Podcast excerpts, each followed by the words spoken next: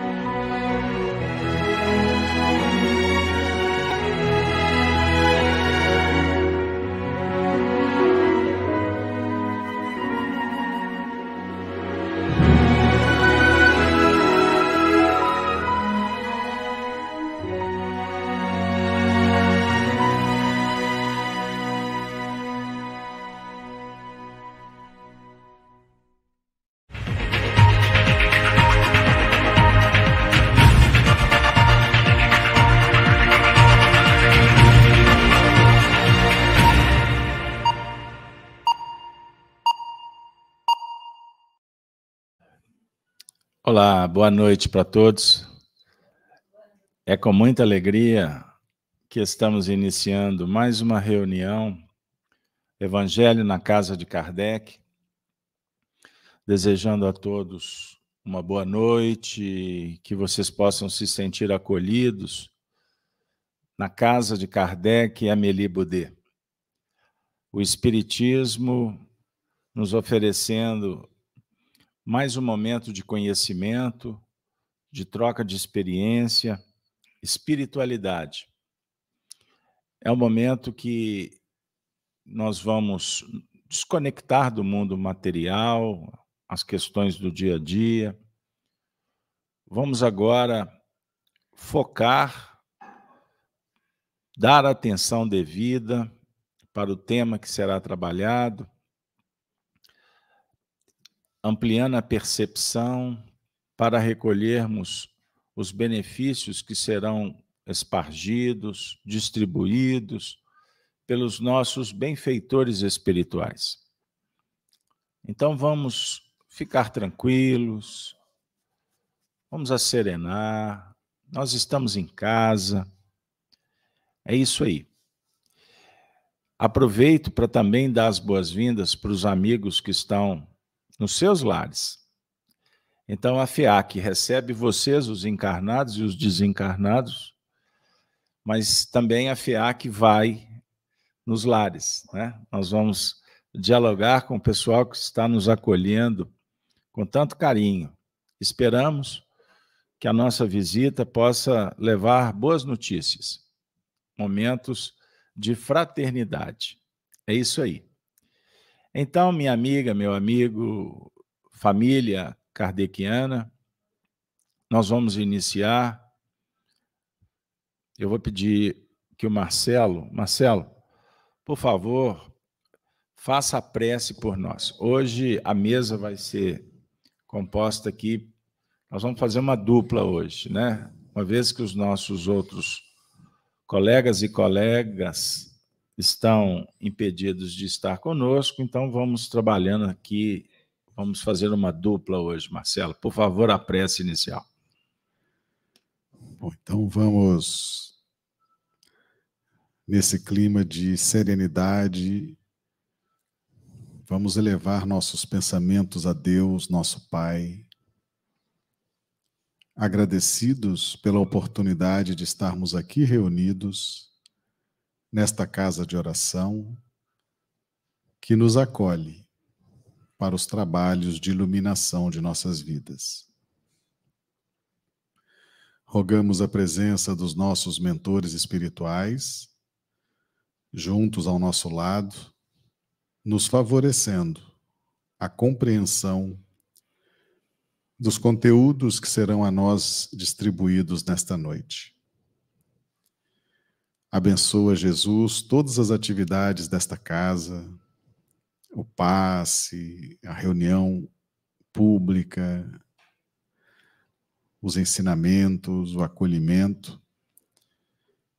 E que ao final da jornada de hoje, chegado o momento de interromper a atividade, possamos fazê-lo com muita paz em nossos corações. Que assim seja. Que assim seja.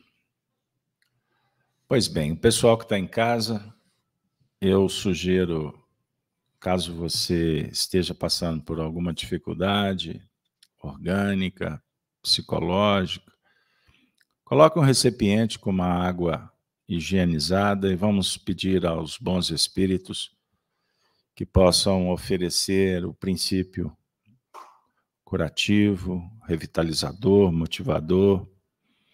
Vamos transformar esse ambiente num espaço terapêutico que favoreça o atendimento às necessidades físicas, espirituais, de todos. Não é mesmo? E que os espíritos que estão nos visitando também se sintam acolhidos. Pois bem, nós vamos hoje trabalhar com o tema O Servo de Todos. O Evangelho na Casa de Kardec, nas terças-feiras, nós estudamos o Evangelho segundo o Espiritismo. Os temas são definidos previamente e sempre a gente faz um recorte, lê um, um trecho e depois a gente entra no, no cenário do debate, das análises. Concomitante, a equipe de trabalhadores da FEAC é, opera na dinâmica da casa e vocês que estão presentes, que estiverem necessitados, serão convidados para receber o, o recurso magnético, o passe, né? Carinhosamente a gente chama do passe. Pois bem, então, servo de todos. Na verdade, é uma passagem que Allan Kardec escolhe do Evangelho de Jesus e que compõe o capítulo sétimo do Evangelho segundo o Espiritismo, que é intitulado Bem-aventurados os pobres de espírito. O primeiro item, o que se deve entender por pobres de espírito, Kardec nos oferece um versículo do Evangelho de Mateus, que é o terceiro do capítulo 5. Vejam que maravilha. Jesus diz assim: Bem-aventurados os pobres de espírito, pois que deles é o reino dos céus. Ponto. Kardec vai explicar, dentro de uma visão espírita, o que na verdade significa pobres de espírito. Eu vou ler só um pequeno trecho para que a gente possa entender o porquê do título do capítulo. Kardec diz assim: A incredulidade zombou desta máxima Bem-aventurados os pobres de espírito. Como tem zombado de muitas outras coisas que não compreende. Por pobres de espírito, Jesus não entende os baldos de inteligência, mas os humildes. Tanto que diz ser para estes o reino dos céus, e não para os orgulhosos. Eu vou ficar por aqui, tá, Marcelo? Porque a gente pode desenvolver ao longo dos comentários. Porque o texto é longo. E eu estou observando aí que já tem o pessoal aí que está trazendo o evangelho para acompanhar a leitura conosco. Gostando de ver para continuar estudando em casa depois. Não vem para o centro espírita para falar amém, não, hein? Nós temos que meditar. Meditar é confrontar os textos, é ir na exaustão para entender o significado e o que é mais importante, o que tem a ver com a nossa realidade. Pois bem. Então, nós escutamos Kardec dizendo que pobres de espírito é um diálogo não com aqueles que não possuem inteligência ou recursos amoedados. Ele está falando da dinâmica da humildade. Então, bem-aventurados os humildes. Ou aqueles que estão trabalhando na virtude da humildade. Porque não existe ninguém humilde. Existe um trabalho na dinâmica da humildade, de toda hora. Quem está interessado no tema. Porque, sobre o ponto de vista filosófico, e filosofia é o amor à sabedoria. É um significado dado, uma palavra que foi configurada por Pitágoras, dos pais da filosofia. Amor à verdade. Então, todos somos filósofos, porque estamos em busca da verdade. Não tem nada de título acadêmico, embora com todo respeito, existe a ciência filosófica, certo? Mas continuando. Para se buscar, em busca do aprendizado, a virtude da humildade é a base. Porque sem humildade, não chegamos na verdade. E humildade, sem falar demais, Humildade, eu vou simplificar dizendo que é reconhecer limites e trabalhar com eles. Humildade é reconhecer até onde você pode ir, até onde você deve ir, até onde você dá conta de ir. Isso é humildade. Mas a humildade você conjuga com uma outra virtude, sabedoria. E pode com mais um ingrediente, outra virtude, coragem.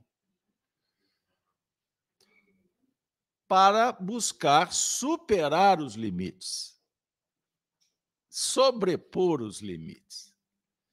Então nós vamos dialogar com a sabedoria. Fernandinha, senta aqui, ó, tem um lugarzinho que eu separei para você desde cedo. Então, prestem atenção, todos. Que, que legal. Dialogar com a humildade. Ah, eu fui num centro espírita humilde. Não, não existe centro espírita humilde. Porque humildade é virtude. Centro espírita é, um, é uma estrutura física, institucional, reconhecida. Agora, você pode encontrar pessoas que estejam buscando trabalhar a virtude da humildade dentro do centro espírita. É diferente você falar que vai num lugar simples, sem pompa, é outra coisa. E ter e trabalhar com a simplicidade também é virtude. E simplicidade é trabalhar com o que é necessário. Porque quando entra para o supérfluo, perdeu a simplicidade. Perceberam aí os conceitos? Ok. Então Jesus está dizendo: bem-aventurados os que estão mergulhando nesse sendal chamado virtude. É o reino dos céus, ou seja, a felicidade, porque o reino do céu não está lá na estrela tal. Não, vamos sair do ambiente externo e vamos, vamos vir aqui para dentro. Reino dos céus é estado de alma. É conquista íntima. Entenderam? Então, quando você está feliz, você está no reino dos céus. Não, Casalberto, o trem está pegando para o meu lado, eu estou num inferno que você não tem noção. Pois é, o inferno está dentro de você. São respostas às suas escolhas. Também. Do mesmo jeito. Beleza? Então, bem-aventurados aqueles que estão em busca de uma vida mais qualificada. Então, vamos desenvolver a parte intelectual, ok. A cognição, a inteligência, que não confunda com ficar inchado de informação. Não é isso, não. É ter inteligência para lidar com os dados, com os fatos, relacionar com as pessoas, conectar. Inteligência, hoje em dia, é conexão. Beleza? Posso prosseguir? Podemos, Marcelo? Então, o tema de hoje é o servo de todos. Eu vou ler agora a passagem que Kardec escolheu para tra tratar o tema aquele que se eleva será rebaixado. O texto diz assim, rapidinho. Naquela ocasião, Mateus 18, vou ler do versículo 1 ao 5, ao 5. Por essa ocasião, os discípulos se aproximaram de Jesus e lhe perguntaram. Prepara aí, aperta o cinto. Segura aí que a nave vai partir. Nossa, Casalberto, acabei de chegar, você, é, a nave vai balançar. Quem é o maior no reino dos céus? Você já fez essa pergunta? Quem é o maior no reino dos céus? Partindo do princípio que você acredita no reino dos céus, porque se você não acredita, você nunca vai fazer essa pergunta. E não tem problema nenhum. Isso é uma questão de escolha, de princípio, de crença. Mas faz de conta que existe o reino dos céus. Pergunta boa, né? Quem é o maior? Quem é o maior lá, Carlos Alberto? Não, não. Jesus vai dizer o seguinte: ele vai chamar, chamando a si um menino. Eu prefiro uma outra versão, mas já que é essa, vai com ela. Chamando a si um menino, o colocou no meio deles e respondeu. Olha que legal.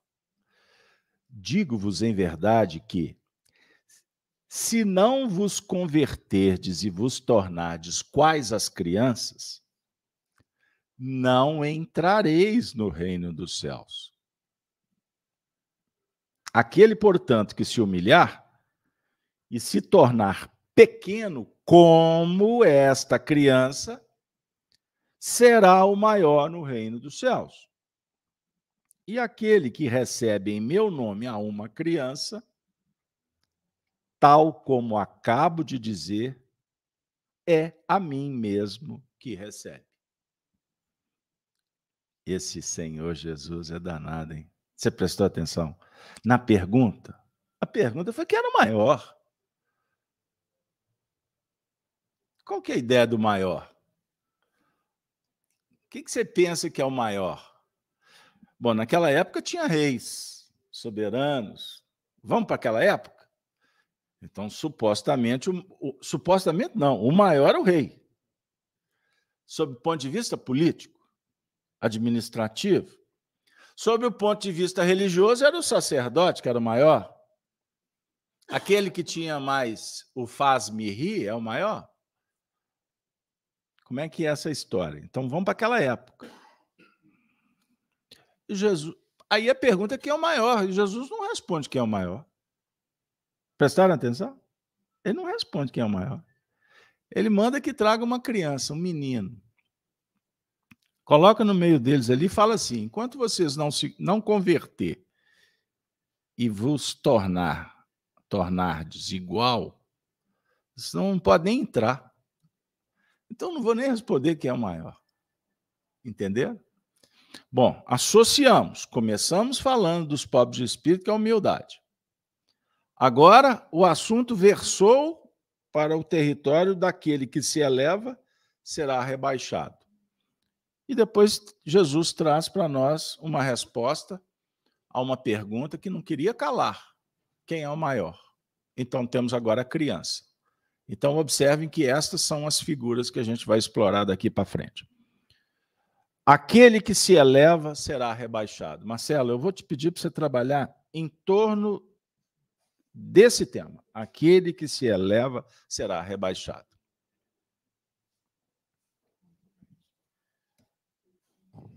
Boa noite a todos. Estou vendo a alegria no rosto de vocês, né, de estarem aqui. Os trabalhadores da casa também. Aliás, trabalhador de casa espírita vive sorrindo, né? A gente chega na casa, aquela acolhida, aquele sorriso, a mente desonerada por causa do trabalho, né? Por causa da atividade. Então, que a gente tenha aí uma noite muito feliz, de muito muito conhecimento, muito conteúdo.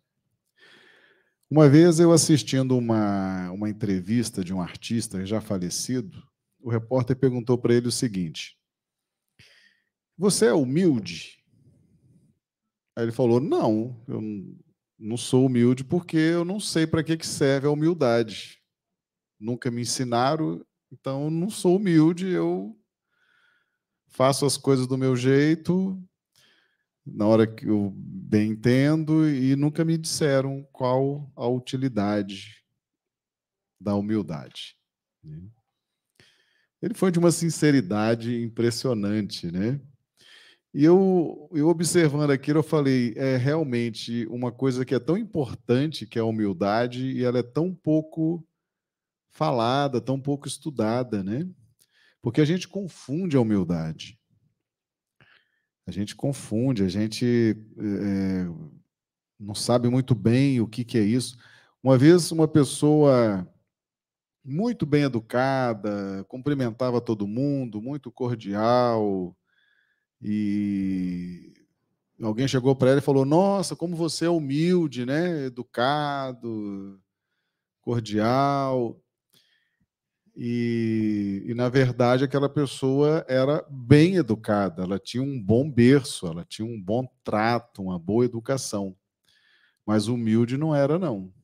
Se pisasse no calo dela, ah, rodava ali que não, né, era um terror. Então, às vezes as pessoas confundem, né? O bom tratamento, a cordialidade, a educação, chamam isso, ah, a pessoa é humilde, né? Ela cumprimenta todo mundo, ela é educada. Não, isso é uma boa educação de berço. Às vezes a gente tem uma, um trato muito bom, uma educação muito fina, mas isso não é humildade, isso é uma boa educação. Né? A humildade não, não, não é isso.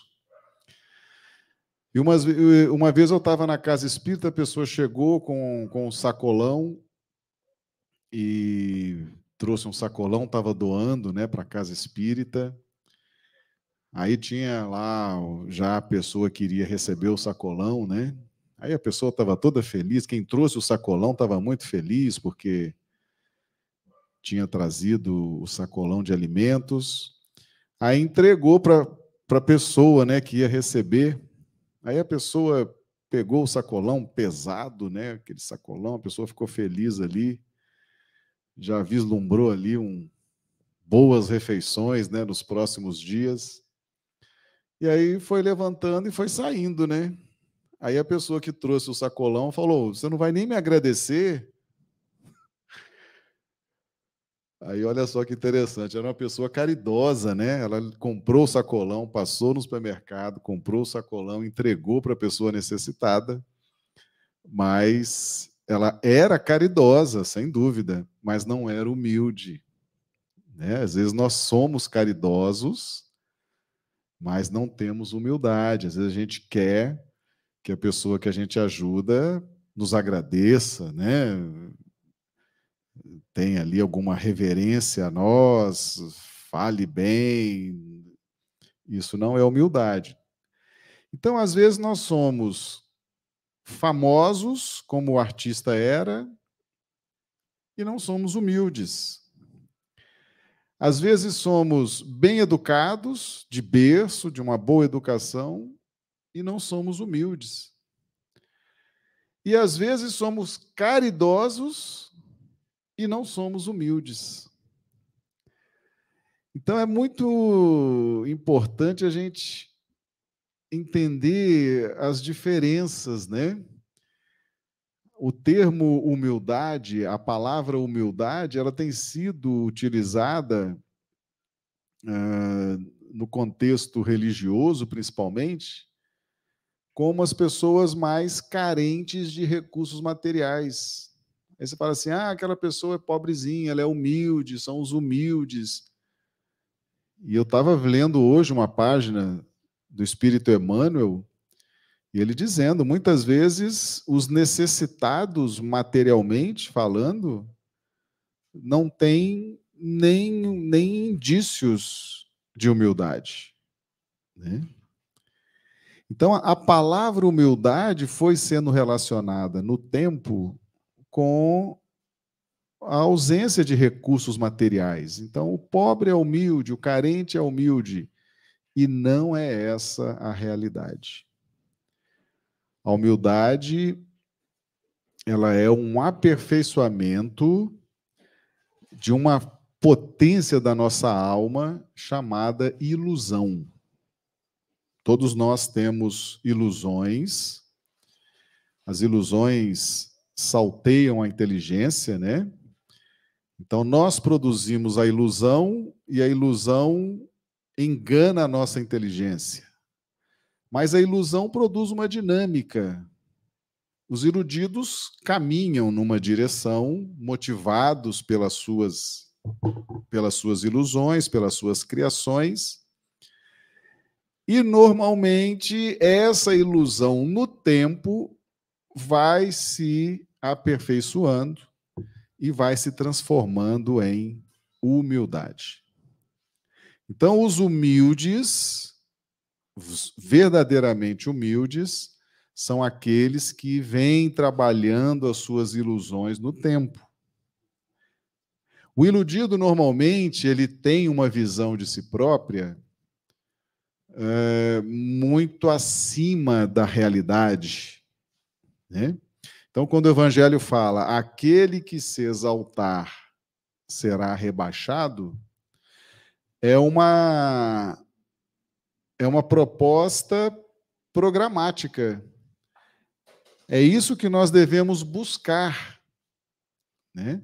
Então, quando a gente se eleva na pauta das ilusões, às vezes a gente acha que a gente é extraordinário, que a gente é fantástico, que a gente é muito inteligente, que a gente é muito sensível, que a gente é muito isso, muito aquilo. Isso, de certa forma, gera uma dinâmica de vida né, nas relações interpessoais, mas no tempo nós vamos nos encaixando na nossa verdadeira realidade, no ponto de equilíbrio da humildade, que é o reconhecimento da nossa pequenez em relação a Deus. Então, a partir das experiências, dos atritos de família, de trabalho, de grupo social, né? Na medida em que a gente vai vendo que as nossas ideias não vão sendo aprovadas pelo nosso patrão, pelo nosso chefe, né? Às vezes o nosso filho nem aprova muito a, a direção que a gente está dando, a esposa, o marido, os grupos que a gente pertence, né? Você vai vendo assim, poxa, mas eu achava que a minha ideia era tão bacana, tão perfeita. O pessoal não aceita a minha ideia, trazem outras ideias. E aí aquilo choca num primeiro momento, daqui a pouco você vê que a ideia do outro deu certo e era melhor que a sua. Aí você pensa assim, poxa, mas eu não era realmente eu não era assim tão espetacular. Tem gente mais espetacular do que eu, né?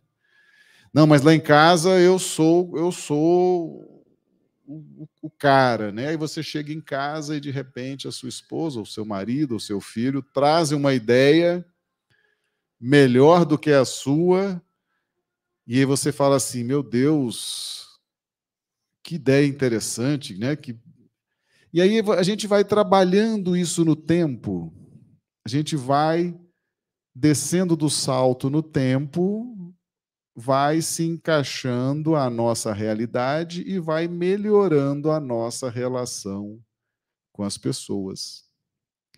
Então a humildade é uma conquista que parte das nossas ilusões.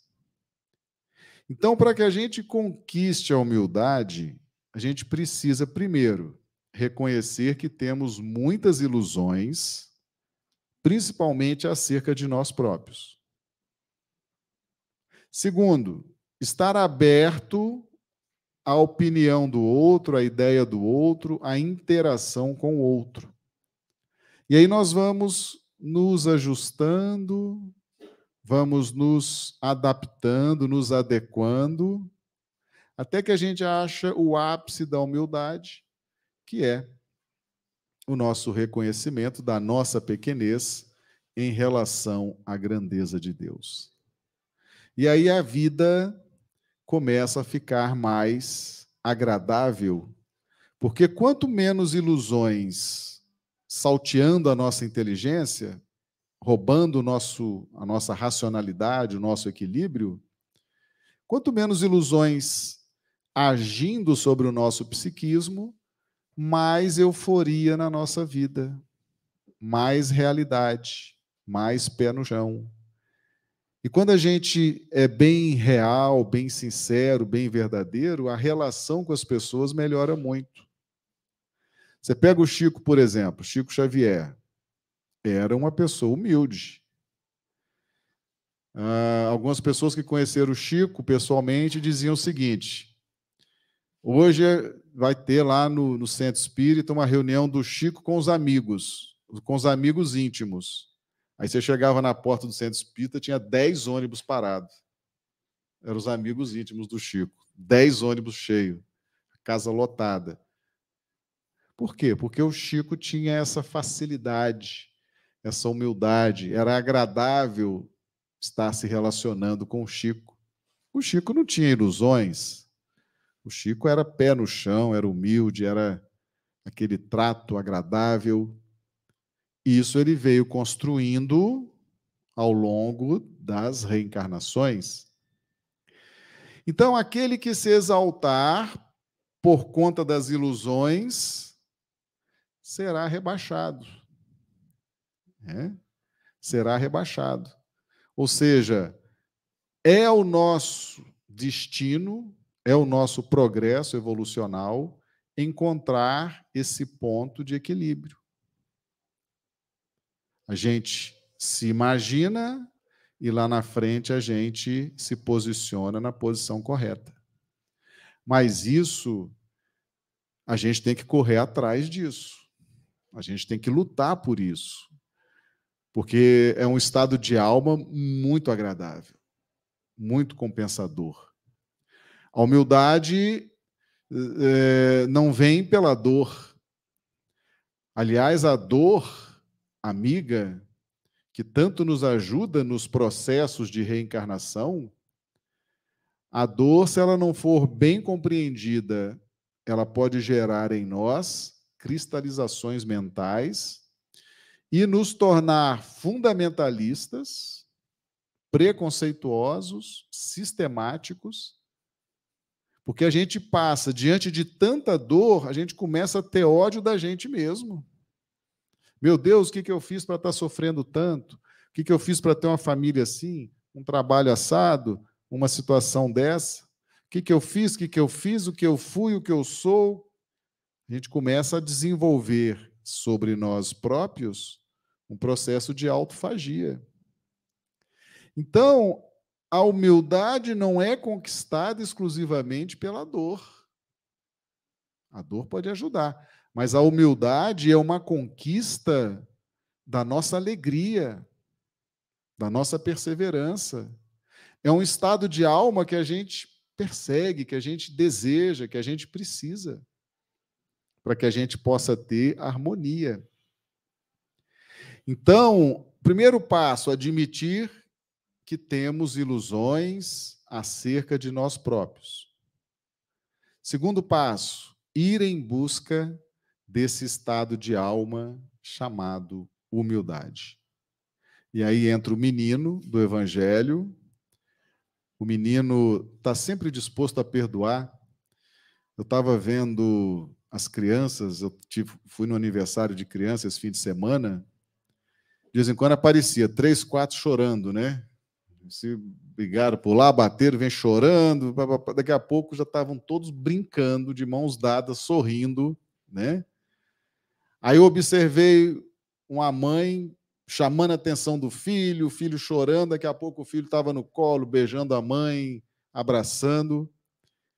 O menino é assim, a criança é assim, ela está sempre disposta a recomeçar, a renovar, ela aceita a correção, se corrige, avança. Então, esse é um estado de alma que a gente conquista, não exclusivamente pela dor, mas porque compreendemos a importância da humildade.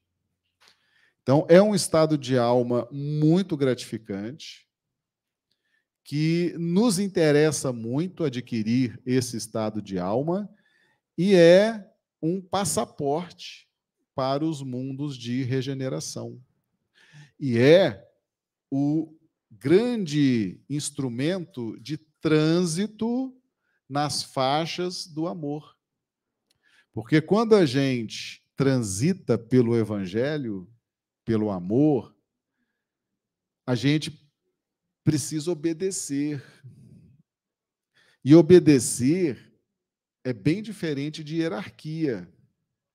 A hierarquia a gente aprende todo dia na nossa empresa, em vários grupos que a gente participa, reuniões, etc. É manda quem pode, obedece quem tem juízo. Tem alguém gritando, tem alguém mandando, tem alguém ordenando, tem... e a gente ali obedece com medo de perder o emprego, de responder uma sindicância, um processo, e a gente atravessa milênios nessa pauta. Quando a gente se relaciona com Jesus, é na pauta da obediência. E o Evangelho nos ensina: a obediência é o consentimento da razão. É você saber quem é Jesus, saber que Ele é o governador espiritual desse planeta, saber que Ele nos ama, que Ele tem muita sabedoria, muita luz para dar a direção segura para nós e que Ele não se impõe. Jesus não vai se impor sobre você. Jesus vai sugerir, vai convidar, vai se afastar para que você tenha liberdade de pensar naquela proposta, aderir espontaneamente ou não. Então, para lidar com Jesus, para lidar com o Evangelho, quem já desenvolveu a humildade vai ter maior capacidade de obediência e maior sucesso no processo de transformação. Que nós estamos aqui nesse planeta para transformação. É o que Jesus espera de nós. Agora, sem humildade, sem obediência, como é que nós vamos atender o chamado de Jesus, a direção de Jesus? Imagina se Pedro, na hora que Jesus fala, lança a rede do lado da banda direita do barco. Imagina se Pedro fala assim: não, o pescador aqui sou eu. Você, Jesus, você é carpinteiro, eu sou o pescador, eu e minha equipe. Eu que conheço de rede, eu que conheço de barco, eu que conheço do mar. Eu vou jogar na proa ou na popa, vou jogar atrás do barco. Imagina se Pedro tivesse esse perfil. Mas ele foi humilde. Falou, mestre, Passamos a noite em claro e não pegamos nada. Eu estou cansado, exausto, não estou me aguentando. Mas sobre a tua palavra eu vou lançar a rede. E lançou, e encheu a rede de peixe. O que, que é obediência? O que, que é humildade? Como que abre portas para a nossa evolução espiritual? Então, vamos refletir, né? Vamos analisar, pensar, desfrutar de tudo que a mensagem do Evangelho tem para nós hoje. Muito bem. Agradecendo, Marcelo, e dando continuidade, vamos vamos trabalhar na sequência para a gente situar o porquê dessa passagem é, eu costumo dizer que a gente usa, lança mão de alguns versículos, alguns recortes, e aí a gente constrói o pensamento, passamos a mensagem, e vez por outra a gente não se preocupa em entender de onde veio, qual a fonte, que hora que se deu, quem era o público, onde aconteceu. Então, quando Jesus propõe esse ensinamento né, de ser o menor,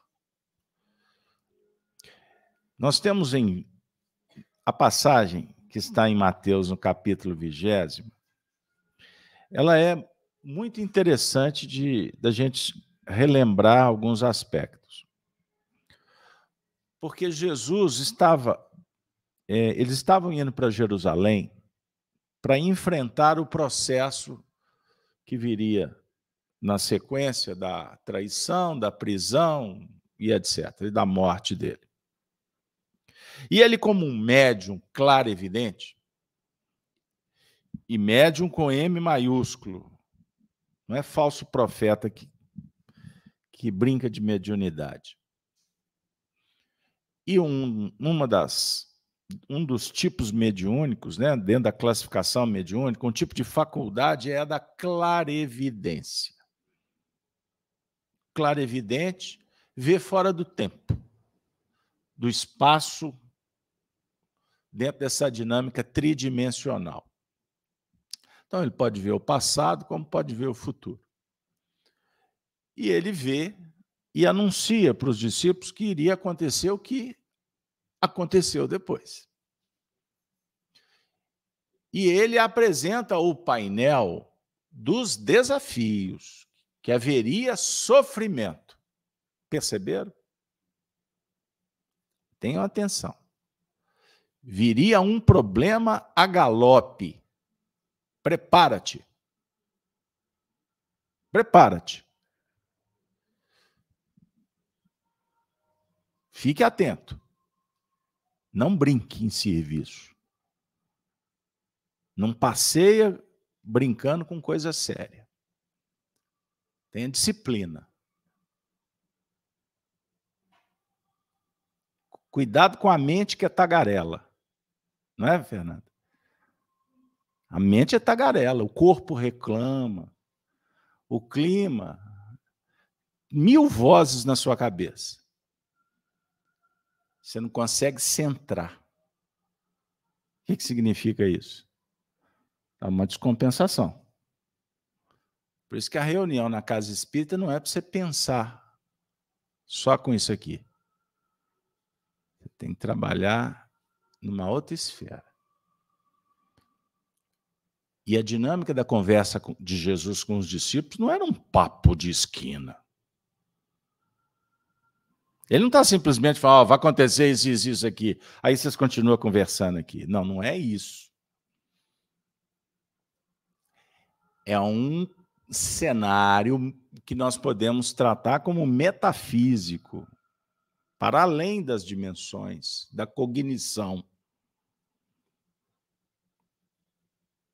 Pronto. Agora eu posso continuar, porque o ambiente assentou. Perceber? Porque tem hora que os espíritos começam a se manifestar aqui no ambiente. Assim, calma. Para. Vamos organizar, ser obediente. Então veja aí. Ele está anunciando que vem uma questão para ser resolvida. E é interessante, porque a passagem é longa. Mas nós vamos encontrar lá na frente ele dizendo assim: Olha, bem sabeis que pelos príncipes dos gentios, príncipe dos gentios é o príncipe das outras gentes, quem tem poder. Estes, os gentios, são dominados pelos príncipes. Eles mandam. Aqui tem poder, aqui tem autoridade. Mas vocês aqui, os discípulos, o nosso papel é outro. Os príncipes aí fora não vão exercer poder sobre vocês. Porque vocês não estão na jurisdição deles. Nada nesse mundo pode impedir que você pense, que você seja livre. Mas para isso você precisa de pensar diferente do que a maioria, porque senão tu vai ser mais um na massa de manobra. Que qualquer notícia, qualquer programa, qualquer discurso te convence. E daqui a pouco fica todo mundo com aquela cara. Não. Porque aqui nós vamos conversar no âmbito do espírito. E quando a gente fala do espírito, a ideia é que a gente saia então do tridimensional da altura, da largura e da profundidade. Nós vamos ver com a alma. Então você naturalmente está sendo guindado a sair da mesmice. Embora no meio de problemas, porque ele anunciou que ia acontecer muitas coisas ali. Aí ele diz assim: Não será assim entre vós, mas todo aquele que quiser entre vós fazer-se grande, seja vosso serviçal. Mesmo nesse ambiente tão favorável, olha, se alguém quiser aqui ser o maior, ou seja, se a vaidade, o orgulho, cuida, dá um stop, trabalha em outra faixa. Ai, se ele está falando isso é lá em casa, é com a minha esposa, é com meu filho. A partir de agora, não. A partir de agora, nós vamos para o universo interior. Agora nós vamos começar a dialogar é, com, é, é consigo mesmo. Porque você, a sua essência divina é pura. O seu potencial espiritual é extraordinário. Mas ao longo do tempo, nós fomos criando, a partir da ilusão citada pelo Marcelo, nós vamos criando carapaças, máscaras, subterfúgios, vamos criando narrativas. E com isso nós vamos criando uma coisa que hoje é fácil conversar. Nós vamos trabalhando com as nossas máscaras, as personas. Elas podem ser positivas, como elas podem ser destrutivas. Quando elas são positivas?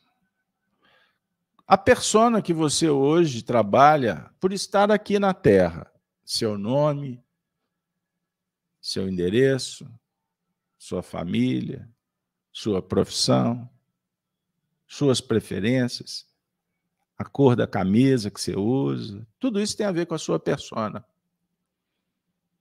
Só que essa persona é um ator, é um papel que nós exercemos no drama da vida e que ele vai ter uma importância até um determinado ponto.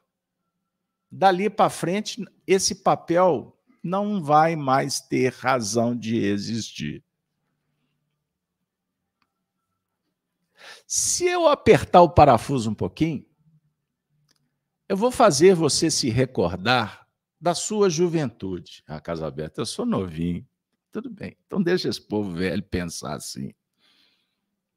Quantas máscaras que nós usamos quando fomos jovens? A máscara para aquele grupo, aquela outra máscara para um outro grupo. A máscara do trabalho. Vestimos muitas máscaras. Porque nós temos, por exemplo, só para justificar a, a linha de raciocínio, nós temos uma necessidade de sermos inclusos pertencentes a alguma coisa, a algum grupo. Nós precisamos, nós somos gregários. Nós somos seres sociais, somos seres políticos.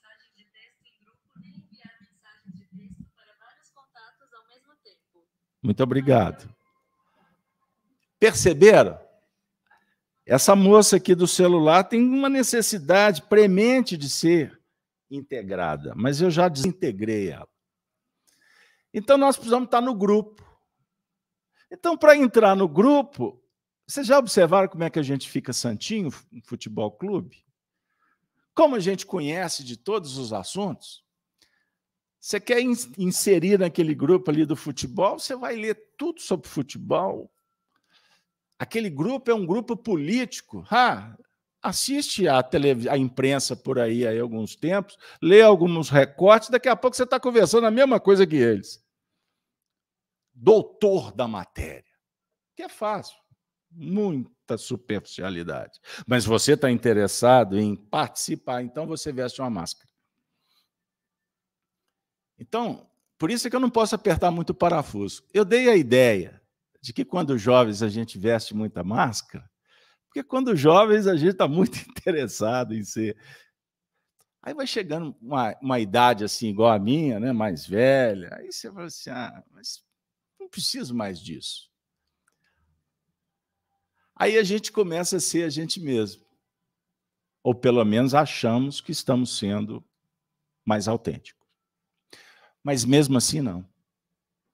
Porque nós usamos algumas máscaras para justificar as nossas próprias falhas. Então, eu tenho máscara que eu uso para o social, eu tenho a máscara que eu uso para enganar a mim mesmo. Todas as vezes que eu me sinto incomodado. Porque, na verdade, o que fica incomodado não é a sua essência. São os seus sentimentos egóicos negativos. Então, toda vez que você ficar irritado com alguma coisa, é o ego que está balançando as estruturas. Ah, ele falou aquilo. O seu ego, viu? E quando eu dou espaço para esse ego, aí começa a acontecer um fenômeno na minha intimidade conflito. Conflito. Que conflito? Alguma coisa me diz que eu estou justificando, que eu estou brigando, mas tem alguma coisa de errado nessa história. Aí começa a surgir um, uma palavrinha que a gente traz, mu traz muito no cenário espiritista, psicológico: consciência. O que é consciência?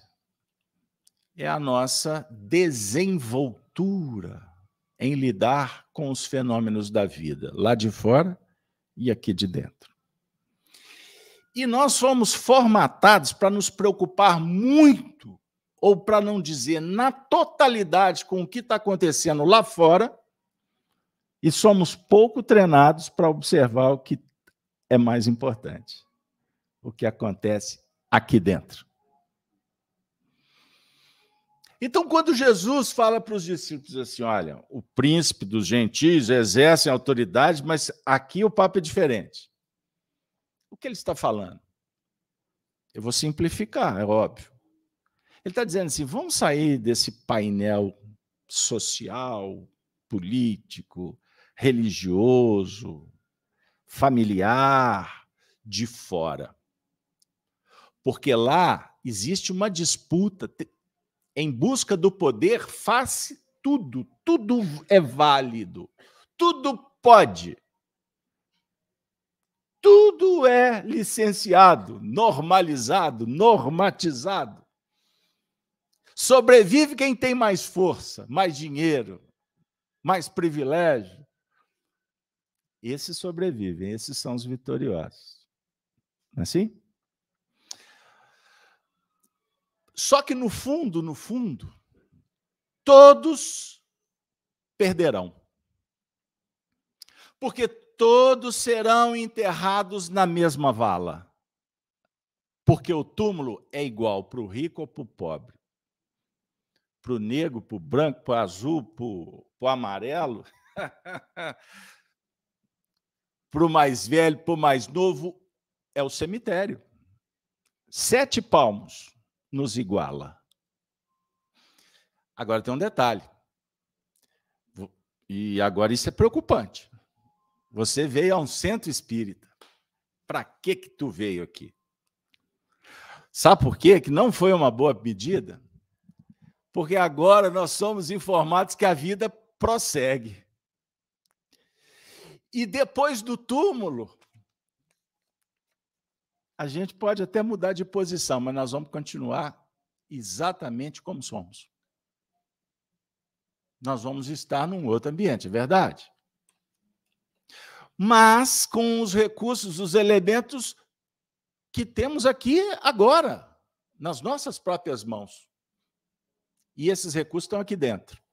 Então significa o quê? Que eu posso qualificar a minha vida agora.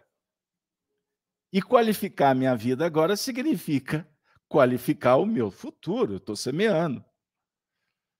Percebam bem. Ah, Carlos Alberto, esse negócio está ficando complicado. Eu disse, não, calma. Porque Jesus está dizendo: olha, prestem atenção. Todo aquele que quiser entre vós fazer-se grande, seja vosso serviçal.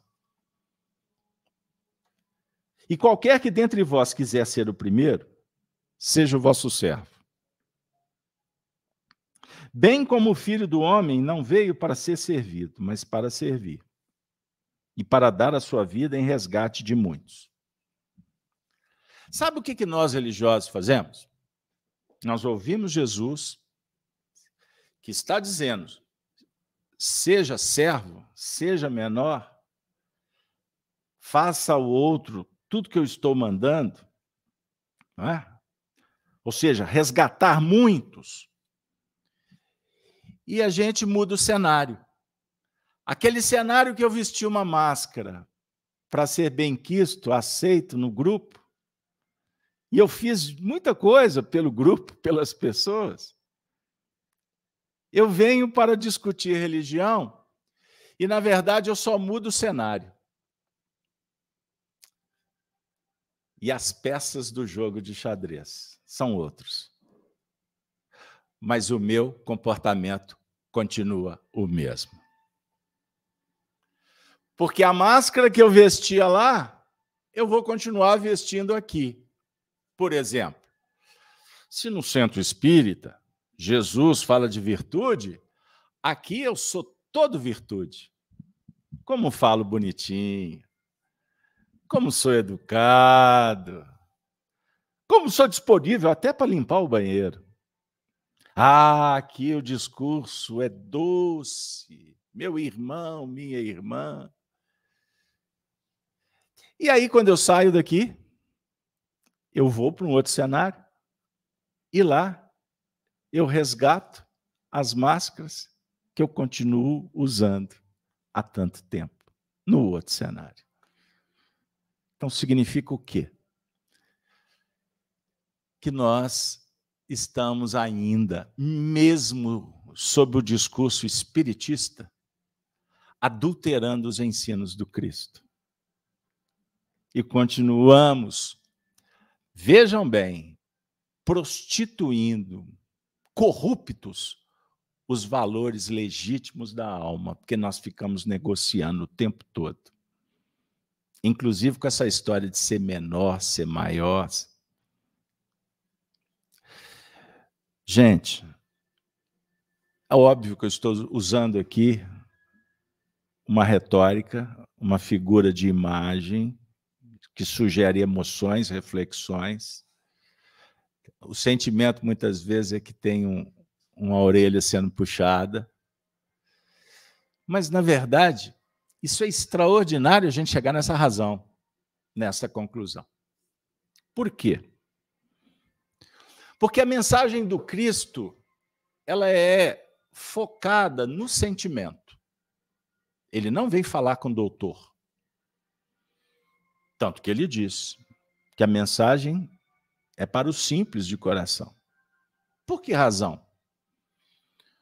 Porque, na verdade, para a gente perceber o real valor da vida, você não vai perceber isso em nível intelectual.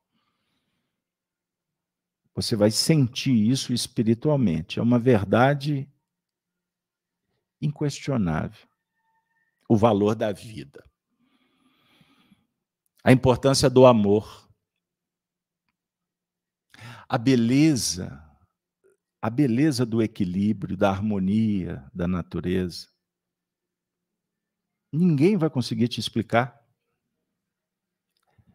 Quando você senta na beirada do rio e sente aquele ambiente bucólico, o ar, o vento, o pássaro, o sol, o céu, a terra, o mar, a floresta, a flor, uma criança, um adulto, um homem, uma humanidade. Isso você registra de coração para coração. E quando a gente entra nessa linha, tudo que eu tinha como valor, que eu acreditei ser valor mesmo, e quando não tem valor, a bolsa de valor vai em queda. Nós vamos viver deflação. Olha que, que notícia boa. Nós vamos viver o quê? Sem estar preocupado com o que é, é supérfluo, porque perde o sentido. Sem gastar tempo brigando por coisas que não valem a pena brigar e que afastam as pessoas umas das outras. Eu vou percebendo que a vida, boa parte dela eu brinquei de viver. Isso não agregou absolutamente nada. Tanto que o relacionamento acabou. A família foi para o ralo. Aquilo que eu achei que era tão importante como fala o Oswaldo Montenegro na música, né? Aquele segredo que eu achava tão importante, hoje não tem nem razão mais de eu pensar que foi um segredo, porque todo mundo sabia. E que o que, que é um segredo? Entendam aí? Então, Jesus propõe uma solução. A gente entrar nessa senda do coração, do sentimento. Para fazer um trabalho imprescindível. Cuidar dessa criança ferida que está dentro da gente. Porque só criança que se interessa por máscara. Nós crescemos, emburrecemos, achamos que ficamos importantes mas na verdade nós só envelhecemos porque continuamos crianças psicologicamente falando. Tanto que eu dou tanta importância para o que não tem importância. Eu gosto do exemplo: uma criança te chama de bobo, você acha bonitinho, mas por que, que quando a sua esposa você sai com a espada na mão? Porque ela te chamou de bobo. Por que, que a criança você acha bonitinho e a esposa ou o marido você acha que é uma questão de escrúpulo de honra. Por quê? Isso é vaidade. Isso é tolice. Isso é bizarro. E olha, nós somos espíritas. E a terapêutica espírita envolve atendimento aos espíritos. Então, nós temos reuniões aqui que nós conversamos com os espíritos que estão em sofrimento. E o que eu vou dizer para vocês que não conhecem, e os que conhecem, o testemunho é esse: que 99,9% dos depoimentos dos espíritos tem a mesma tônica. Eu julguei a minha encarnação fora. Porque vivia uma vida como um autômato como um robô que caminhou pela vida iludido. E agora? Eu estou vendo a realidade face a face. Olhos nos olhos. Aqui eu estou vendo exatamente o que eu fiz durante décadas e décadas. E quantas coisas que poderiam ter sido e não foram. Seja porque eu troquei os pés pelas mãos ou porque eu fui omisso. Porque a consciência cobra.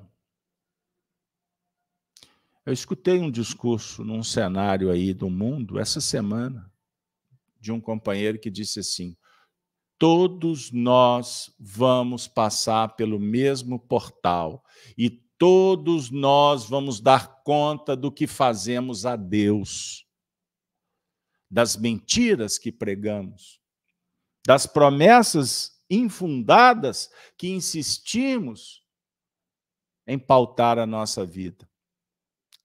E a pior mentira é mentir para si mesmo.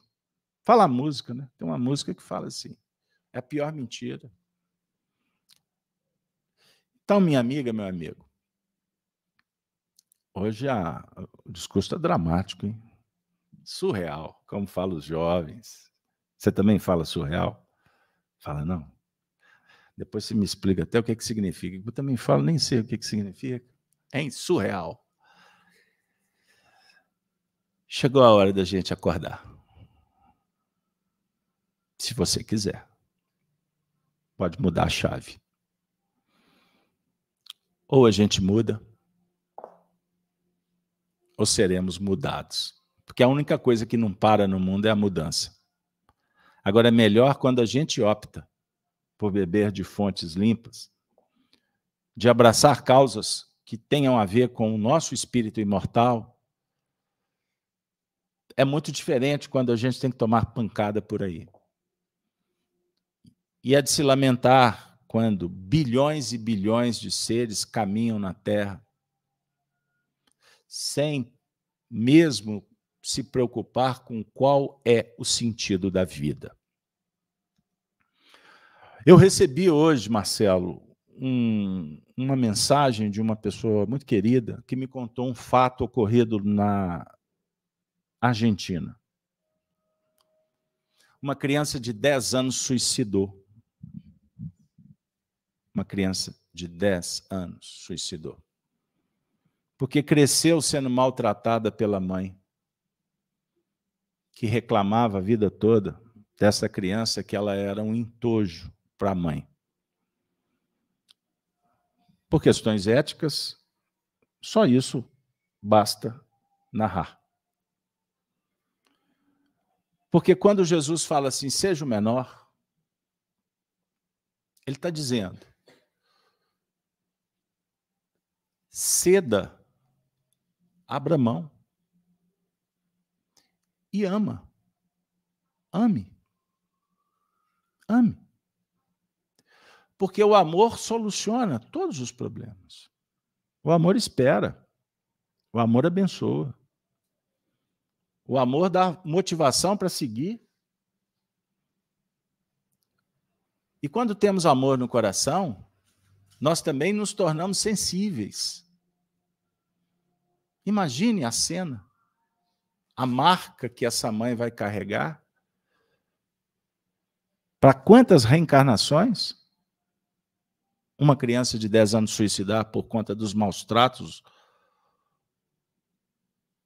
É uma cena muito forte. A definir o quê? Que cada um de nós estamos num, num local, convivendo com pessoas, num estágio íntimo específico. E nós não podemos ter a presunção de que tragédias não batam na nossa porta. Pode chegar. Pode chegar um probleminha, mas pode chegar um gigante, uma montanha de problemas. Por uma razão simples a nossa rebeldia, o nosso orgulho e não trabalhar com amor com a causa que nos foi concedida. E aproveitar a reencarnação, cada momento, como se não houvesse outro momento. Ama. E comece amando a você mesmo. A criança que está ferida aqui dentro precisa de carinho. Então, seja menor Receba essa criança. Jesus disse: enquanto não vos converterdes e vos fizerdes igual à criança, não podereis entrar. Vocês estão querendo saber quem é o maior? A questão é veicular, é sintonizar, é conectar. E a criança, como o Marcelo bem disse, a criança sempre apresenta esse aspecto de confiança, de esperança. Então, que a sua criança ferida possa procurar Deus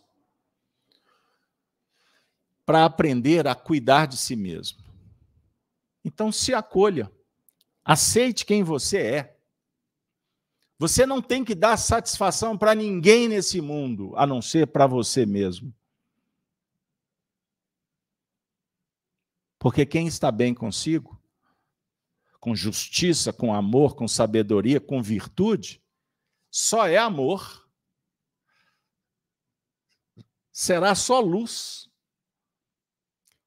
Que Deus abençoe para que essa luz possa tocar corações, mas se não tocar, não é problema seu. É problema de cada um. Deus jamais vai dizer para você que você está errado. Não é a função dele. Mas é muito bom quando a gente descobre que pode seguir por outro caminho. E vai uma dica. Não deixe para amanhã o que você pode fazer hoje, porque pode ser tarde. Faça. Faça. Faça o bem. Repito, a começar o bem para você mesmo. E daqui a pouco você vai ter mais competência para fazer pelo outro também. Mas se você não cuidar de você mesmo, ninguém nesse mundo vai cuidar. Isso é tomada de consciência. Isso é o despertar da consciência. Gente, esta é a grande lição que a espiritualidade tem para a gente. Eles amam, eles nos ajudam, mas se não quisermos a ajuda, não adianta. Então vamos aproveitar a oportunidade e não olhe para trás para sofrer. Não tenha culpa, não é para se ter medo, dependência, nada disso. É para você ter consciência e se libertar e fazer diferente a partir de agora. Você tem uma jornada imensa, porque ela é eterna. E Deus te espera. Deus aguarda você na perfeição. Só que temos que ser humilde e trabalhar passo a passo. Todo dia um tijolinho. Pacifica, abençoa, não discuta, abençoa, passa, passa, passa, passa, passa, passa. Passa bem. Até passar bem. Eu vou contar um caso para vocês irem embora dando um sorriso. Fui fazer um seminário na região de Curitiba. Aí eu estava falando do Evangelho. E eu falei das ações virtuosas. Aí, num determinado momento, eu falei, passa bem, né? Aí eu falei assim: inclusive, se o marido pedir para você passar a camisa, para ele ir na festa, sem que você possa ir com ele, se você estiver com Jesus, passe bem a camisa dele e deseje que ele seja feliz. Todo mundo emocionado, fizemos uma prece. Aí eu falei assim: nossa, que povo evangelizado. Hum. Tinha umas 20 lá na porta me esperando para me trucidar. Se eu vou passar a camisa para ele sair. Aí eu falei assim: não, gente, foi só lá na palestra, me perdoa. Porque o nosso ego, a nossa vaidade ainda não tem muita disposição, não. Perceberam em que estágio nos encontramos? Mas vai chegar um dia que, que nós vamos passar a camisa muito feliz, pelo fato de estar passando a camisa. Independente quem vai usar. Guarde, guarde isso que eu estou dizendo. O mais importante é a prática do bem. Porque o maior vitorioso é quem faz o bem, é quem vive o bem. Foi isso que Jesus fez por nós e continua fazendo até hoje. Ufa, chegamos lá. Muito obrigado. Que Deus nos abençoe. Vamos orar para ir embora? Agradecidos a todos que nos acompanham de casa, vocês que vieram, se esforçaram. Aí a Maria Cristina está contando: minha mãe passava as roupas do meu pai para ele ir aos bailes sozinhos. Maria Cristina, sua mãe, está nas regiões siderais. é isso aí, pessoal. Brincadeira à parte. Um beijo, um abraço para todos. Vamos orar. Agradecendo a mais uma reunião, a mais um momento de troca de experiência, de espiritualidade. Vamos lembrar de Jesus quando reuniu os discípulos, como agora ele nos envolve e nos ensinou a oração, conhecida como o Pai Nosso. Eu convido para que vocês possam pensar nos entes queridos, encarnados, os desencarnados. Mentalize luzes, bênçãos envolvendo a todos. Pai nosso que estais nos céus. Santificado seja o vosso nome. Venha a nós, Senhor, o vosso reino. Seja feita a vossa vontade, aqui na terra como nos céus. O pão do corpo e do espírito nos dê sempre, Senhor. Perdoa-nos. Ensina-nos a lição do perdão. Não nos deixe, Senhor, cairmos novamente nos erros. Senhor, livra-nos do mal. Abençoe a humanidade, os lares, todas as famílias aqui representadas, os nossos entes queridos. Pois o vosso é o reino, o poder e a glória para sempre. Abençoe a todos os trabalhadores da FEAC que estão em casa, que não puderam estar conosco. Que nós possamos continuar juntos, navegando no mar da vida, em busca de um porto seguro ou da paz pelo dever cumprido. Semear esperança, fé e paz. Assim, pedimos autorização ao mundo maior, os espíritos amigos, para encerrarmos mais uma reunião do Evangelho na casa de Kardec. Tenham todos uma boa noite, que vocês possam voltar em segurança para os seus lares. Até a próxima terça-feira, que Deus nos abençoe. Muito obrigado. Que assim seja. Um milhão de amigos é o que a rede Amigo Espírita deseja conquistar em seu canal no YouTube. E você, amigo espírita, pode ajudar. Convide cinco amigos para se inscreverem em nosso canal e ligarem o sino de alerta. Além de atingir a meta de um milhão de amigos, todos serão sempre avisados de novos vídeos e transmissões ao vivo no YouTube. Acesse agora raitv.com.br. Rede Amigo Espírita, divulgando instruindo e unificando.